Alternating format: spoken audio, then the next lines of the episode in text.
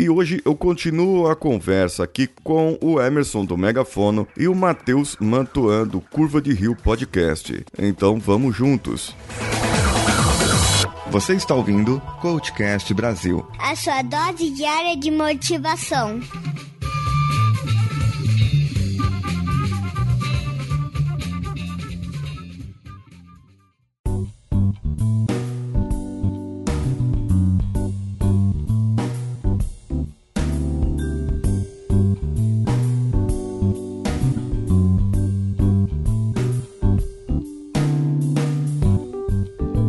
Lá, senhor Matheus Mantuans. Eu tô abrindo aqui para os ouvintes para que eles façam perguntas a respeito do, do coaching, dos processos ou qualquer outra dúvida que seja aí. A função chefe, cara, o quão inútil que ela é de existir. quando você considera que os funcionários são bons e não precisam de alguém passar a mão na cabeça deles. Entendi. Pô, eu acho que foi a gente falando sobre isso, cara. Que é um cargo realmente que, se as pessoas não fossem tão, sei lá, carentes e necessitadas de alguém pra falar, vem cá, me dá um abraço, não ia precisar dessa função, cara. É só de alguém poder pegar a demanda e as pessoas que estão lá pra tratar a demanda, né? Tipo, estão pagando funcionário à toa, se você tivesse funcionários abaixo dele melhores do que eles são atualmente. Exato. O, o que acontece, na minha opinião, tá? Existem realmente ah, cargos de chefia que eles são ou supervalorizados ou eles são inúteis, realmente. Então vamos dizer o seguinte, por exemplo, você tem uma, uma grande empresa e aí você tem um diretor financeiro. Aí você tem o assessor do diretor financeiro e depois você tem um diretor financeiro adjunto, um coordenador financeiro, depois um supervisor e abaixo desse supervisor você tem uma equipe. Cara, o, o coordenador, o, o, o, adjunto, são pessoas ali que eles não estão ali para fazer nada, entendeu? Uhum. Às vezes é um cabide que tem ali que, que precisa manter o camarada. É, eu já fui em empresa que a pessoa ela é uma gerente e abaixo dela tem uma estagiária. Ou seja, a empresa é tão incompetente em relação a, a cargos de planos de carreira, tá? Que ela não podia apenas dar um, um salário maior para aquela pessoa. Ela tinha que falar, ela falou o seguinte: ó, eu não posso te dar um salário maior pelo seu tempo que você tá aqui. Eu preciso te promover para gerente. Só que eu não posso te promover para gerente sem ter uma pessoa abaixo de você. Então a gente contrata um estagiário. Ou seja, o estagiário era o dito Aspone, fazia nada realmente, não aprendia, né? Esse que é o pior, né? O estagiário tá ali para aprender, ele não aprendia e a gerente gerenciava nada. Ela continuava na mesma função que ela tinha antes e com o cargo e salário de gerente, entendeu? Só que aí que acontece? Um outro gerente que tem 20 pessoas abaixo dele, e quando eu falo 20 pessoas, podem ser 20 pessoas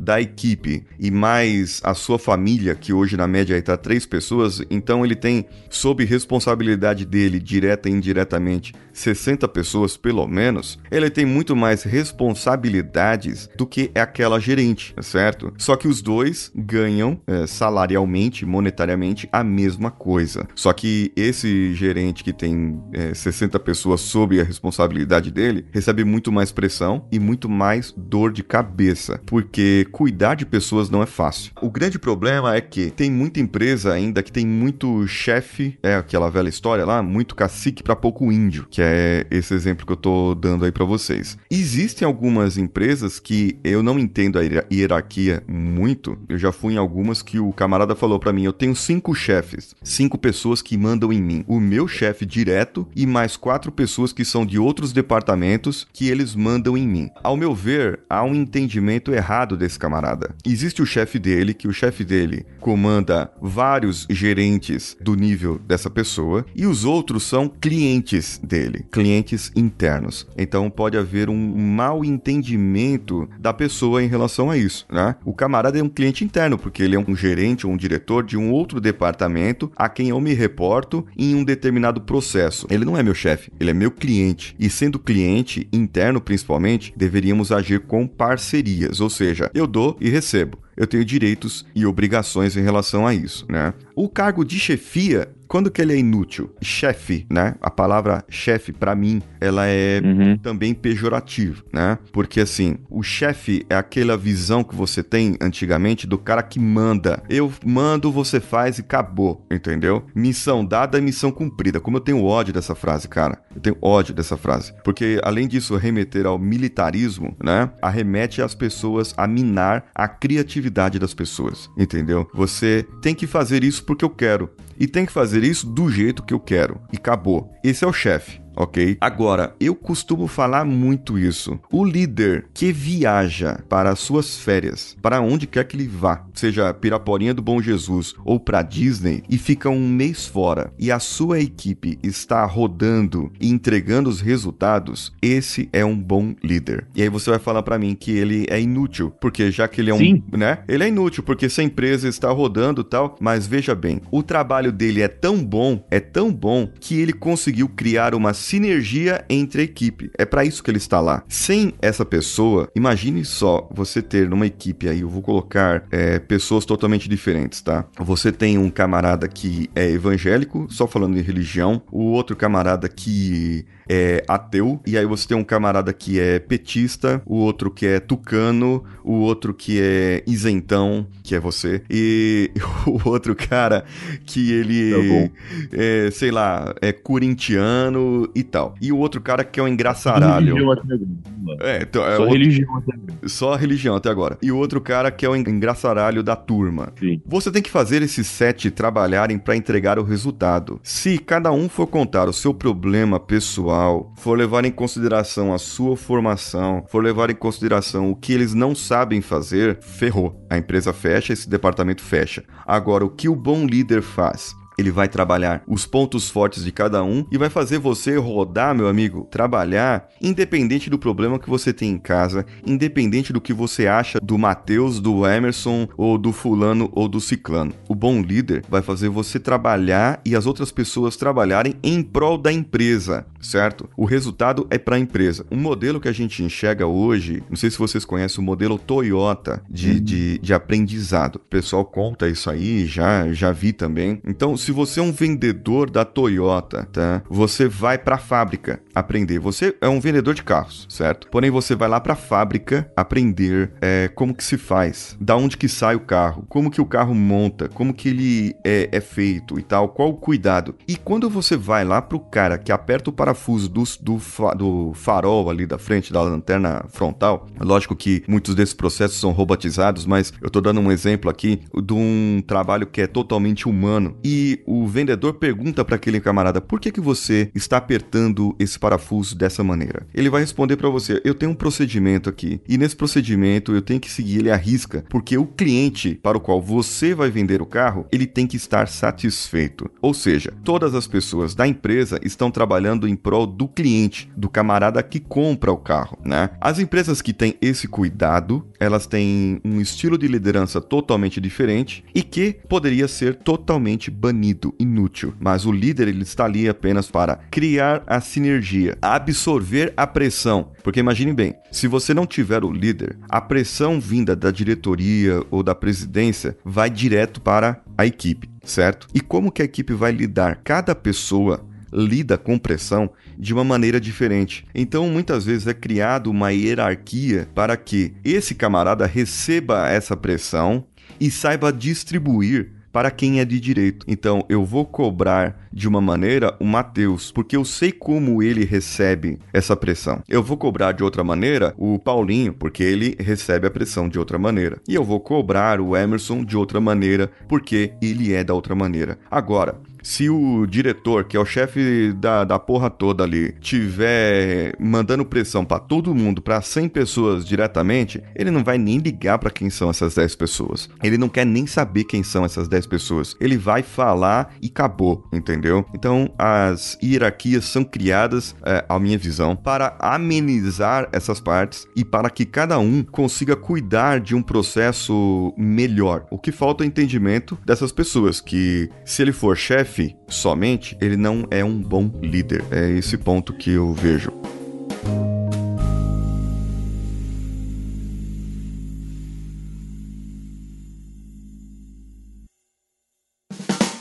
Cara, você pegou um monte de pontos e basicamente justificou no final que o complemento do, do meu argumento, pelo menos. Isso. Porque chefe é necessário porque as pessoas têm problemas, são carentes, não sabem lidar com as suas ações. Exatamente, Isso. exatamente. Não só as pessoas que estão embaixo, como as pessoas que estão em cima, cara. Trabalhar com pessoas é complicado, não é um negócio fácil. Mas é um problema que se alimenta, cara. Você pega uma hierarquia de uma empresa grande, é, você tem tanta subclasse, subdivisão, que as pessoas se perdem, criam mais problemas em cima disso. Poderia ser simples virar algo bizarro. Para você mudar uma linha de procedimento numa empresa grande, você tem que falar com 80 pessoas, o que não deveria ser desse jeito. Porque efetivamente a pessoa que mais vai entender o procedimento é quem tá embaixo. Mas quem muda o procedimento é quem tá cinco níveis acima. Por quê? Por causa da hierarquia. A hierarquia é um problema, cara. Exato. Independente de, ah, isso é para poder escalonar, eu entendo. Só que isso cria problemas muito maiores. Que eu acho, sinceramente, que se você cortar isso e deixar as pessoas se virarem, seria muito mais efetivo. E sim, aí você mata essa função do líder, chefe, seja lá que nome você vai dar, porque ela foi criada e retroalimentada pela solução. Exato. Agora o que acontece é assim, ó, a sua visão, ela é, é interessante porque você está ressaltando os problemas. Eu ressaltei só as qualidades e por que eles estão ali. É, o realista e o otimista, a gente já falou sobre isso. Isso. Porém, acontece o seguinte, cara, tem um outro problema nesse caso. Você considerar eh, ego das pessoas. Existe política nas empresas. O cara fala, eu sou diretor e eu não falo com você porque você é um supervisor, entendeu? Só que esse Sim, diretor vai resolver o meu problema. E não, ele não vai falar comigo porque eu sou o supervisor. Aí eu tenho que ir lá pedir pro meu coordenador, que vai pedir pro diretor dele, que esse diretor vai marcar uma reunião com outro diretor para poder resolver um problema que poderia ser resolvido em minutos. Então aí você tem o problema da carência da equipe, que é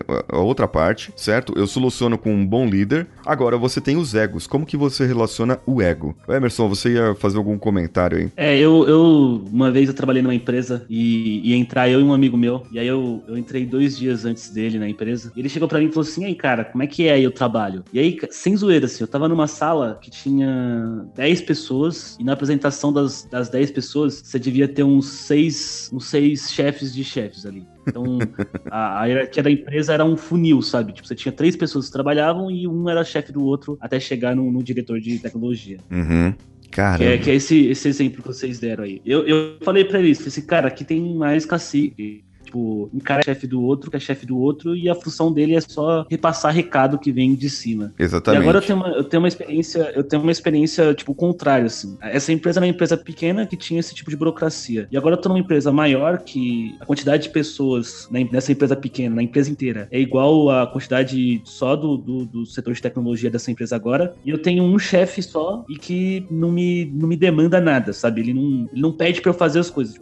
Eu tenho autonomia pra fazer e todo mundo ali é crescido pra trabalhar. Que sonho. E o papel, o papel dele, cara, é engraçado que, a, a- assim, pelo, pelo que eu percebo, às vezes que ele, que ele entra na, entra na conversa pra falar alguma coisa, normalmente é quando tem é, equipes é, brigando, porque a gente trabalha em cima do mesmo produto, Uhum. só que são equipes diferentes com propósitos diferentes. Então, às vezes, é, eu quero, eu e a minha equipe, queremos ir para um, pra um, pra um lado, a outra equipe quer ir para o outro, só que como a gente tá enxergando o nosso, nosso próprio umbigo ali, a gente não tá percebendo todo. E aí, quando ele chega e, e no começo, para mim, saindo de uma empresa que era um, que era um funil a hierarquia dela, para essa empresa, eu ficava bem apavorado, assim, porque Aham. Eu tava numa reunião onde tem duas equipes brigando, você tem cinco equipes que estão isenta essa briga, e, e, tipo assim, as equipes têm a mesma força, elas não vão pra lugar nenhum, e você tem ali o, o CTO da empresa observando, sabe? E falando, se virem, e aí, vocês são grandes, o que, que vocês vão fazer? E eu ficava meio apavorado com isso, eu falava, meu, o cara tem que falar alguma coisa, o cara falar alguma coisa. Aham.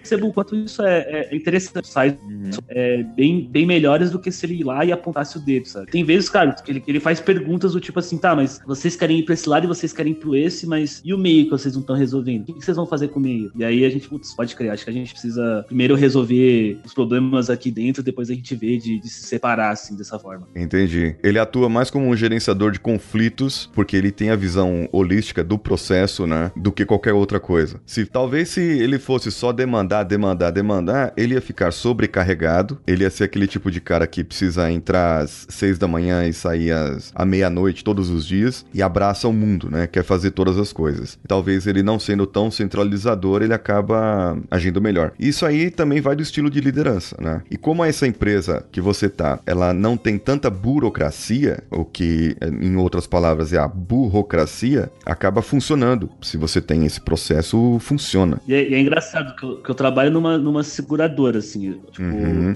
Tirando o time de tecnologia, o que tem de burocracia é imenso. Ah, nos outros processos tem bastante burocracia, então. É, pelo próprio mercado, né? Tipo, você tem regras de, da, da SUSEP, por exemplo, que é quem regula o mercado, é, imensas, assim. Então, tudo tem que passar, por exemplo, pela, pela conformidade, tudo que você faz. É, o time de tecnologia, que é, que é o time que eu trabalho, a gente, a gente não é do mercado de seguros. Então, a gente costuma dar soluções mirabolantes para as coisas e que precisa passar pela conformidade para estar dentro do, do- dos, dos padrões que a SUSEP exige. Entendi. Que é o órgão regulador, no caso, né? Isso. É, eu, eu costumo falar muito isso, é, sempre quando eu tô em alguma conversa, sobre a diferença entre o governo e as empresas. O governo, na verdade, ele é burocrático por si só. A gente vê órgãos do governo aí com enormes burocracias, e ele é um exemplo prático disso. Porém, as empresas copiam esse governo. Elas são um espelho disso. E, e não tem, realmente, não tem a necessidade de tantos cargos de chefia que você vê por aí. Não existe a necessidade. Isso aí eu sou plenamente de acordo, certo? Às vezes eles fazem apenas para complementar a, a uma decisão e tal. O pior, Matheus, é quando você pega um camarada que ele produz bem. Vamos pegar uma linha de produção aqui. Ele é um camarada que ele produz bem aquela linha de produção e tal.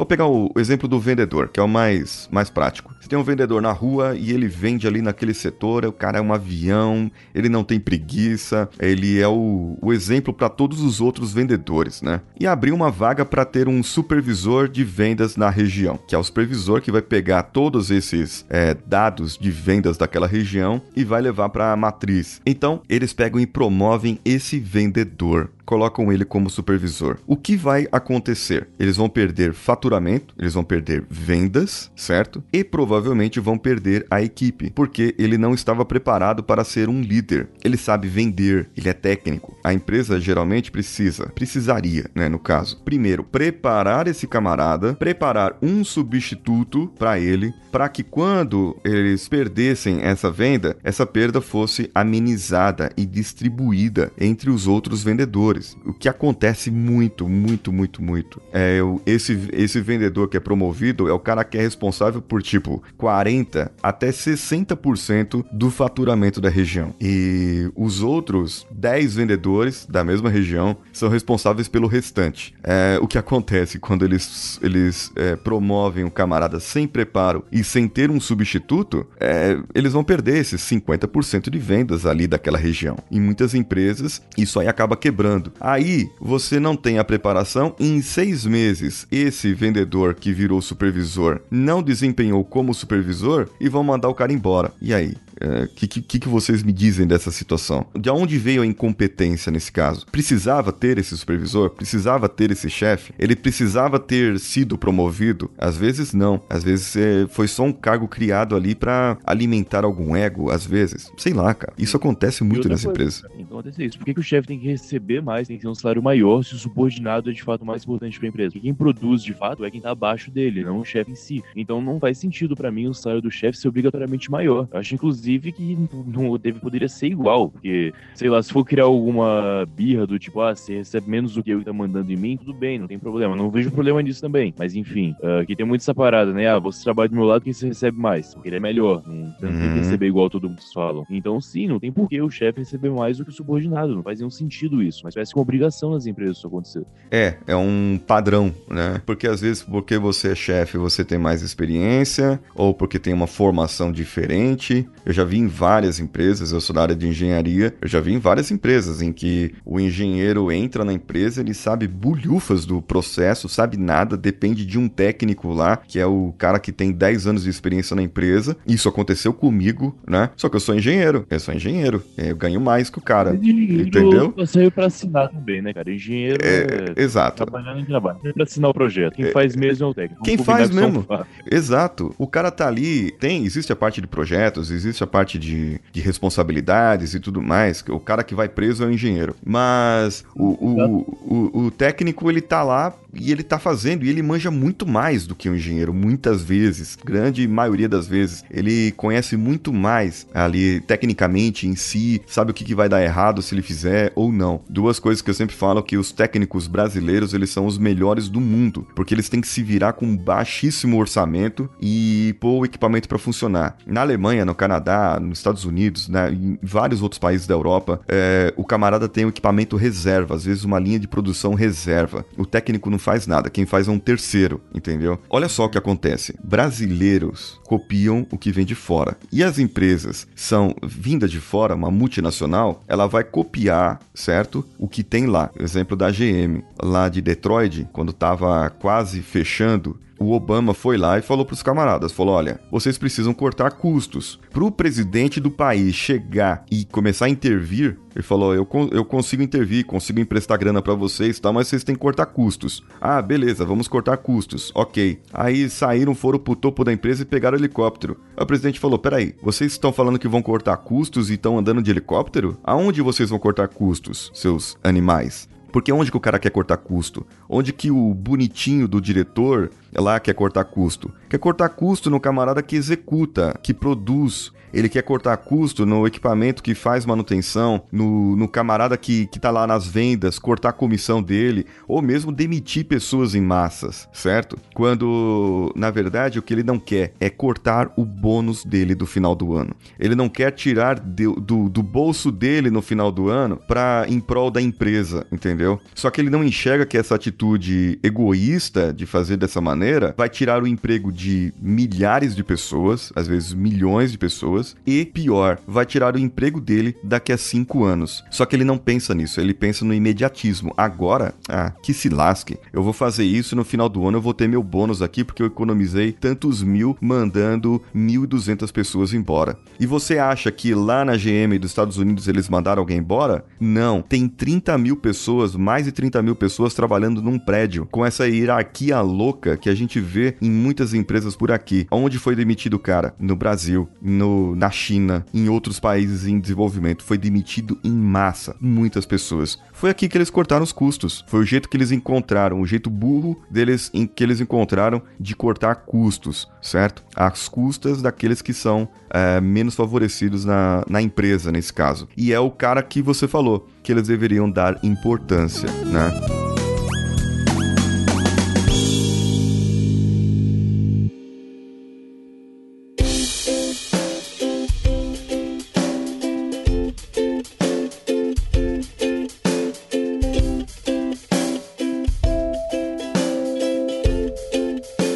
Outro exemplo que eu dou é o Schumacher, né? Quanto que ganhava o Schumacher dirigindo a Ferrari, certo? Milhões, milhões. A importância dele para a empresa era de um tamanho porque assim, ele era o melhor piloto e foi o melhor piloto durante muito tempo. Só que eles têm um engenheiro que analisa os dados. Eles têm a equipe que quando o carro para no pit stop, tem que fazer aquele pit stop, no tempo dele era em máximo 10 segundos, né? Então eles têm Sim. que fazer o maior tempo, o tempo mais rápido possível aquela parada para que eles não percam a corrida. Ou seja, a equipe de Fórmula 1 é um ótimo exemplo disso. Eles têm uma hierarquia enxuta, certo? Ali na base, na operação em si, porém todos são otimamente bem remunerados. No meu tempo de faculdade, recebemos uma vaga de estágio na Benetton, que não é das top do mercado, né, de Fórmula 1. Na época, um estágio na Benetton era 3 mil reais, isso em 2000, nos anos 2000. 3 mil reais nos anos 2000, meu amigo, era quase um milhão agora, né?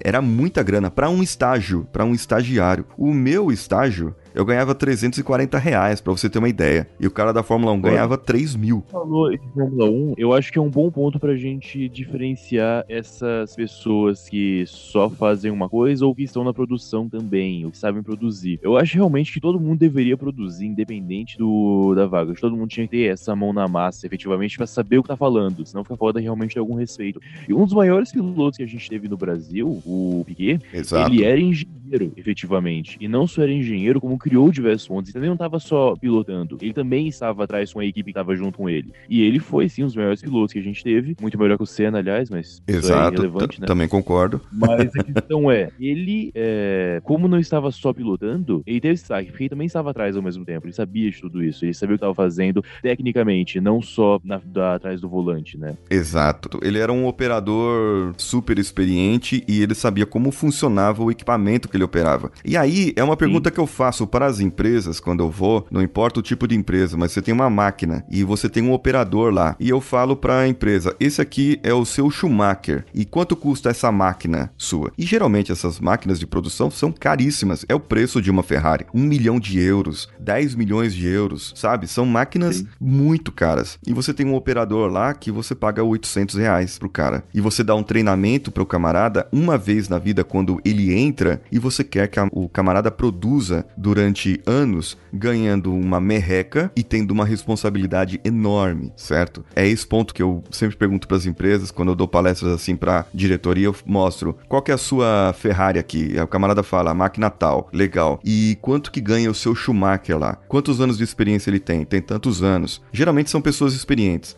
mas quanto que ele ganha em si? Ah, ele recebe um salário tal, por causa do cargo dele que não permite que eles, entendeu? Fica amarrado na burocracia, cara. As empresas hoje não têm essa visão. E aí quem ganha bem? Quem ganha bem é o diretor da área, o gerente da área, né? Ah, porque o cara tem bastante experiência. Tudo bem, ele tem bastante experiência, tem responsabilidade em cima das pessoas, mas por que não fazem em igual certas empresas alemãs em que o, a diferença salarial do que ganha menos pro que ganha mais é de apenas sete vezes. Tem muitas empresas alemãs que estão partindo desse princípio, porque todo mundo é importante. O top da empresa, o presidente ganha 7 mil, o faxineiro ganha mil. Então todo mundo pode produzir bem, entendeu? Mas não, eles querem, no Brasil, infelizmente, eles querem imitar o, o ponto de vista, a, o mercado é, americano, né? Muitas vezes. E o americano é esse mercado inchado, cara. Esse mercado inchado. Uhum. E a gente vê muito absurdo, muito absurdo por aí, infelizmente. Só para dar exemplo para vocês, eu já, já trabalhei, trabalho hoje com um dos meus clientes, é uma empresa americana, é, mas já trabalhei em outras empresas americanas e empresa alemã. E eu pude notar uma diferença absurda. Na época que eu comecei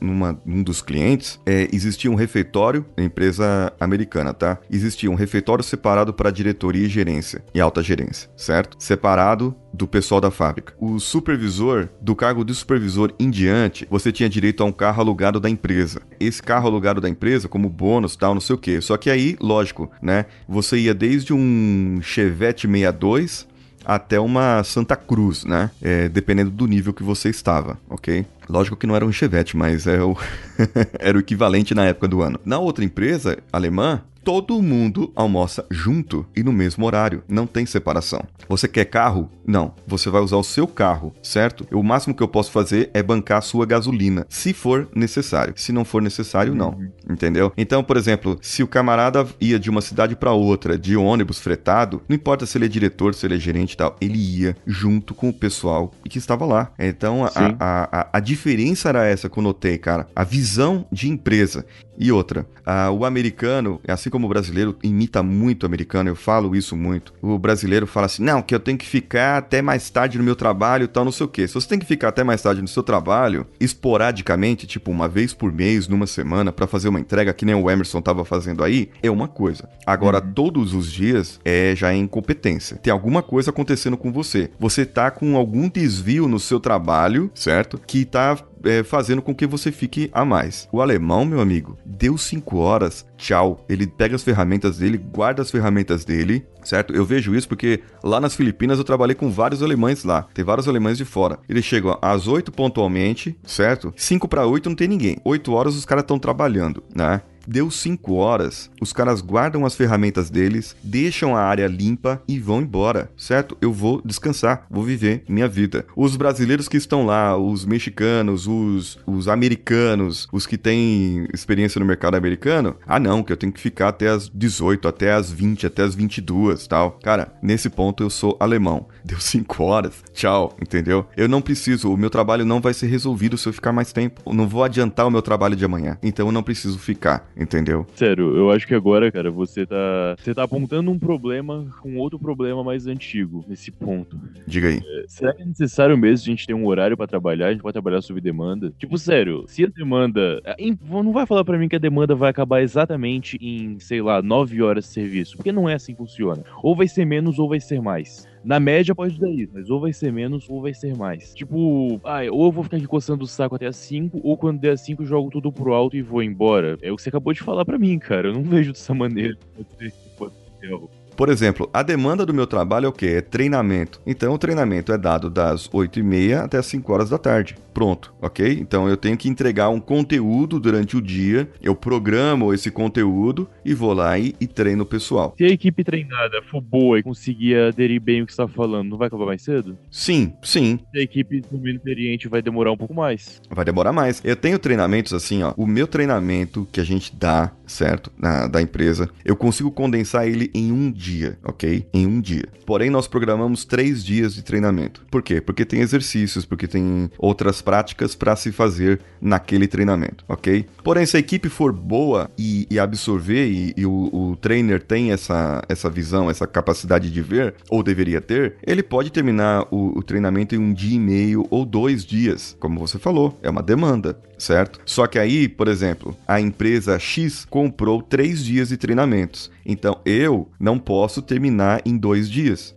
Certo? Agora, como- Burocracia. burocracia. Como que eu venderia? Ó, o treinamento é tal, certo? A prova que eu vou fazer no final e no início vai provar para vocês metodologicamente que houve absorção do conteúdo. Então, se eu der em um dia, dois dias ou três dias e eles absorverem o conteúdo, é, tá aqui a prova metodológica. Acabou, entendeu? Você faz um questionário lá do que eles aprenderam. Se ele não aprendeu em três dias, que aí pode acontecer. Eu tenho uma equipe que ela é muito limitada para aquele tipo de treinamento, eles precisavam ter outros treinamentos antes e eles não vão absorver o meu conteúdo, nem em três dias. Eu precisava ter feito algum outro treinamento antes e tal. Então, é, é, pode acontecer isso. Falta de planejamento. Exatamente, exatamente. Como já aconteceu em muitas empresas, tá? E aí a gente esbarra na burocracia, né? A gente esbarra na burocracia, infelizmente. Eu, eu só vou contar um, um caso aqui. O presidente da Jack Brasil, né, aquela empresa chinesa. Ele já tinha trabalhado em outras empresas. Ele tinha trabalhado na GM e na Vox. Ele foi pra China pra conhecer lá e tal, foi contratado pra ser o presidente aqui, foi lá pra China pra conhecer o processo, produção e tudo mais. E aí, é, isso palavras deles, né? Ele falou que ele viu o Jack 3, que era um carro modelo novo que eles iam fazer. Pegou o projeto, ele testou o carro lá, gostou pra caramba, só que ele falou: "Olha, no Brasil vende muito carro automático. Então, vocês poderiam projetar esse aqui automático pra gente poder fazer, né? E vender no Brasil". OK. Passou uma semana, ligaram pra ele e falou: "O carro tá pronto". Aí ele falou: Como assim o carro tá pronto? Que carro? Ah, o Jack 3 automático. Ele falou: Não, mas eu fui aí semana passada, como que ele já tá pronto? Ele falou: Tá pronto pra teste. Ele: Não, na, na Chevrolet, na, na Vox, demora seis meses pra ver se vai fazer um carro automático, com todas as pesquisas que fazem, tal, não sei o que, e toda a burocracia que tem. Ele falou: Não, aqui não é assim, aqui não tem burocracia. E, é, e aí ele notou a diferença, ele teve que quebrar um, um padrão dele, um paradigma enorme dele em relação a isso, porque ele, como presidente, ele tem que descer no chão de fábrica e conversar com o camarada, entendeu? Sendo que em outras fábricas, o camarada ele tá num pedestal, né? Ele chegou na China nessa semana seguinte, né? Chegou lá, viu o carro, testou o carro automático e perguntou pros caras como que vocês fizeram isso. Falou, a gente fez uma força-tarefa. A demanda era que, que se cumprisse isso o mais rápido possível. Então nós revezamos aqui os engenheiros e os técnicos em turnos e nós projetamos e fizemos esse carro em uma semana. Eles criaram, nesse caso, uma demanda e trabalharam em cima daquilo lá, em, uma de- em cima dessa demanda, né? Exatamente como você falou agora. A demanda levou 24 horas por dia para ser feita. Então eles acharam um jeito de, de ser feita. Descobriram esse jeito de ser feito e fizeram. Vai dar descanso pro, pro engenheiro na semana que vem? Não, o engenheiro é chinês, ele vai trabalhar semana que vem, né? Se fosse numa empresa brasileira, o camarada ia ter direito a não sei quantos, quantas horas de folga. A gente tem alguns direitos trabalhistas diferentes do chinês, mas é para enxergar a diferença da burocracia. Certas empresas, felizmente, estão acabando com a burocracia. E eu também quero que todas acabem com isso aí. Sim, por Não. favor. Por favor. Paulinho, eu posso fazer uma recomendação? Pode.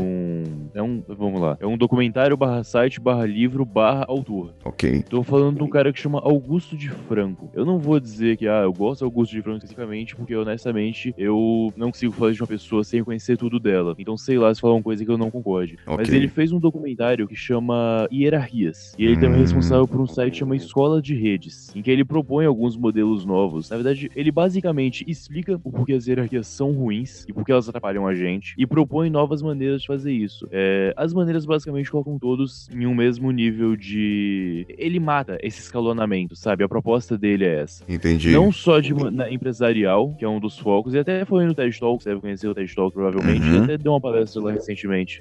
É, em que ele fala não só de empresa, como socialmente também. Então, coloca aí Augusto de Franco, ele tem um perfil até bem ativo no Twitter, e o documentário chama. É só colocar hierarquias Augusto de Franco. Tem um documentário no YouTube inteiro, até porque ele não poderia cobrar segundo a proposta que ele mesmo faz, né? Ele teria que realmente que liberar o conteúdo e o que ele faz. Ele também tem um livro que é Chama Hierarquias, a Matrix realmente existe, né? Que ele considera, faz uma relação do filme com, com a nossa realidade. Entendi.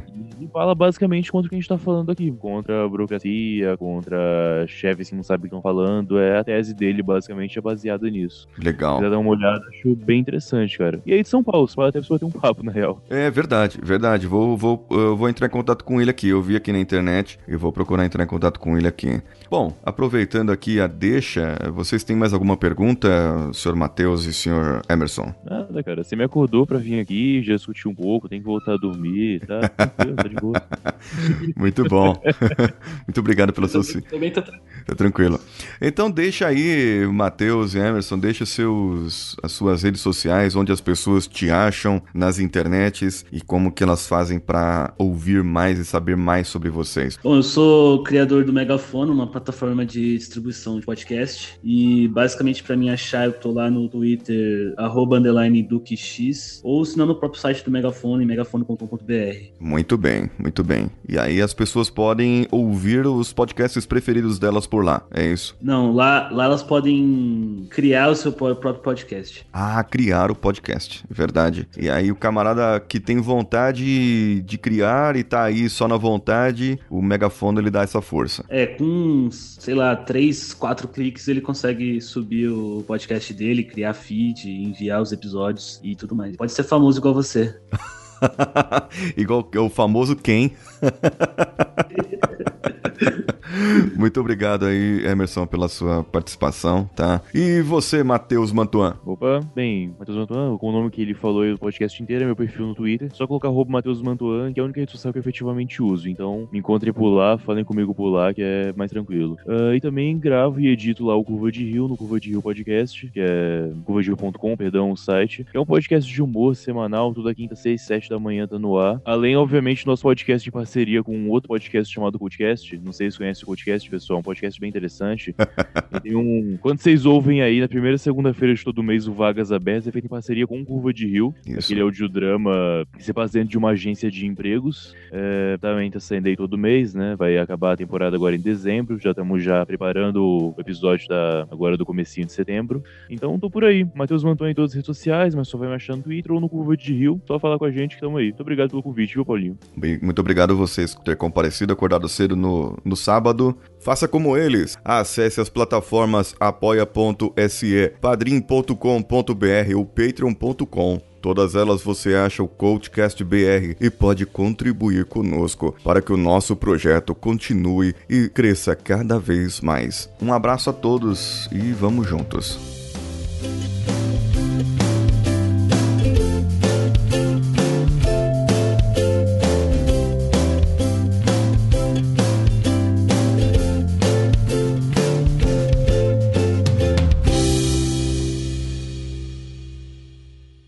Esse podcast foi editado por Danilo Pastor, Produções de Podcasts.